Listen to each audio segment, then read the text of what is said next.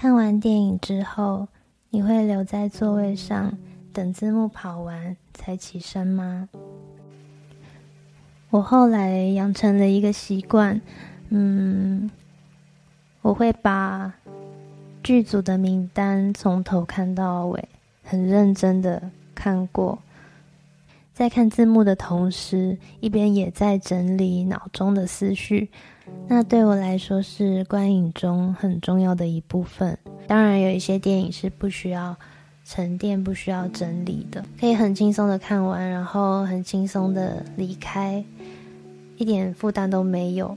然后我有少数几次的经验是，看完电影之后，字幕跑完了，却说不出任何话。那种电影通常是非常写实、非常具有感染力的。它不仅仅是感染你的情绪而已，它还要你把自己的人生完完全全的带入。这种电影真的很讨厌，因为通常你会看得泪流满面，然后又把自己丢进了某一段回忆里面，那段回忆又会再勾起别的回忆。上礼拜刚上映的《美国女孩》就给了我这样的感受，像一颗原子弹一样。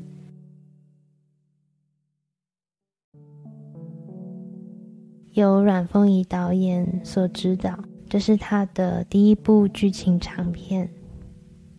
虽然这部电影是他自己的成长故事，嗯，跟他年纪相仿的七年级生成长的时代，那个时空是完全相同的，所以电影里面有很多元素都是都是我们一看就中。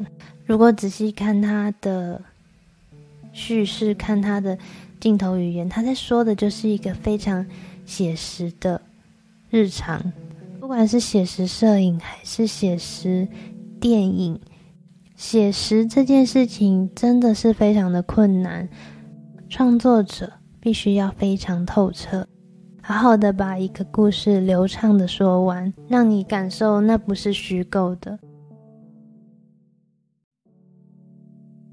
其实阮凤仪导演设定的这段时空背景，嗯。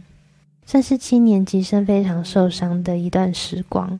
那个年代对于七年级的国中生来说，应该是一段非常非常黑暗的时期。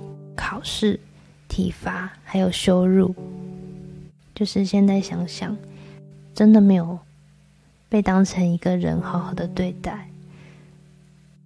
我都不太确定自己是怎么熬过来的，我到现在是没有办法想象。一个十三岁到十五岁的青少年是怎么度过那一段时期的？那种身体跟精神的磨难，醒来就是噩梦啊！你没有办法谈放弃，你没有办法跟任何人谈论放弃，好像大家都不知道要怎么好好的说话，很容易把一场对话弄糟。很容易把场面搞得很难堪。过度的期待，大人的争吵，伤人的话语，我相信人的记忆是会损伤的。如果可以，我真的很想要过去抱抱那个受伤的自己。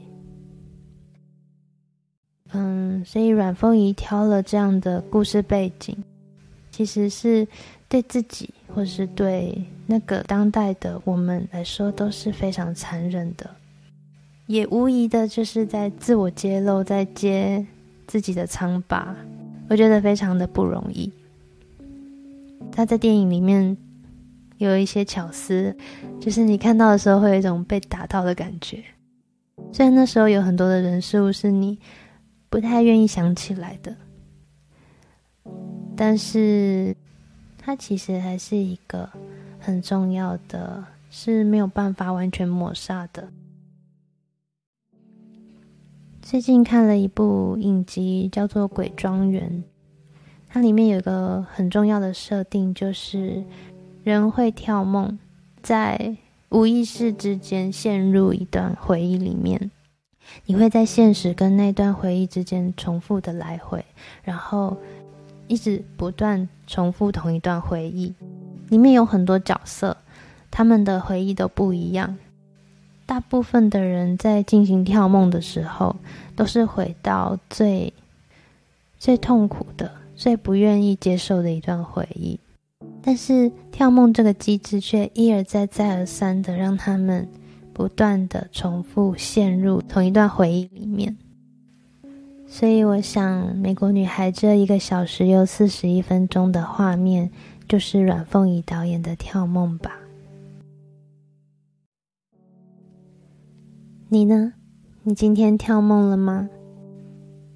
今晚的 mixtape 献给跳梦中的你。如果这已经是我最好的版本呢？